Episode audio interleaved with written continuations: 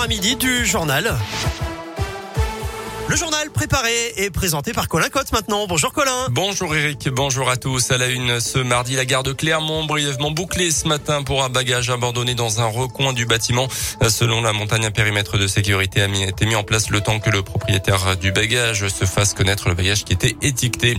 La mobilisation des AESH, les accompagnants d'enfants en situation de handicap, appelle à la mobilisation partout en France et rassemblement notamment à Paris, à Clermont en ce moment et à Lyon pour réclamer plus de moyens humains et financiers. Autre mouvement de grève aujourd'hui à Clermont, celle des agents de contrôle de l'aéroport de Clermont. Un mouvement de grève nationale là aussi selon un syndicat. 98% des salariés vont suivre le mouvement. Un rassemblement a eu lieu ce matin devant l'aéroport pour contester la suppression d'une prime correspondant à leur 13e mois. À retenir également le, le message d'alerte de la mairie de Vichy ce matin. Depuis quelques semaines, des sites internet mal intentionnés se font passer pour des sites liés à des collectivités locales pour vous faire participer à des enquêtes.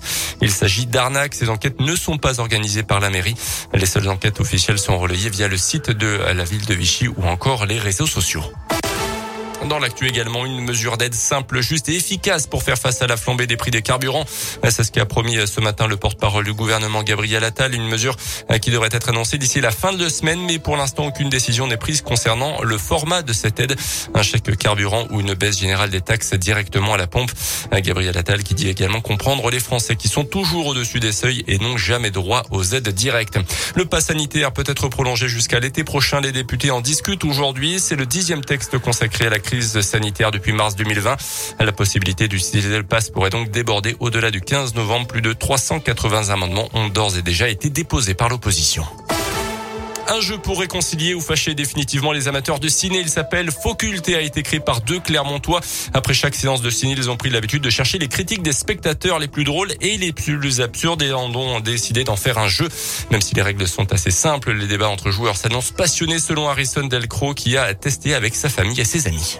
Évidemment, il y a ceux qui vont considérer bah, que la vie est très juste et que ça dit tout à fait ce qu'ils avaient considéré eux comme une déception, une frustration. D'autres vont se faire euh, défenseurs et garants euh, du film qui est attaqué. C'est ça qui est assez sympa en fait. C'est un jeu qui ne nécessite même pas d'être cinéphile. On s'est vraiment concentré sur les films qui constituent une espèce de base de la culture populaire aujourd'hui, quoi. Et des comédies américaines, des comédies françaises, euh, des dessins animés, des films d'action ou des, ou des thrillers. Une par exemple très absurde qui nous avait fait beaucoup rire quand on l'avait trouvé. Ce film est une escroquerie puisque ça ne parle pas du tout de la vie de Léonard Vinci. Et le film en question ici, c'est Da Vinci Code évidemment. 1200 exemplaires du jeu ont déjà été prévendus, disponible au tarif de 24 euros. Toutes les infos sur radioscoop.com et puis les sports avec le foot et le retour de la Ligue des Champions. Le PSG reçoit les Allemands de Leipzig ce soir. Coup d'envoi de la rencontre à 21h.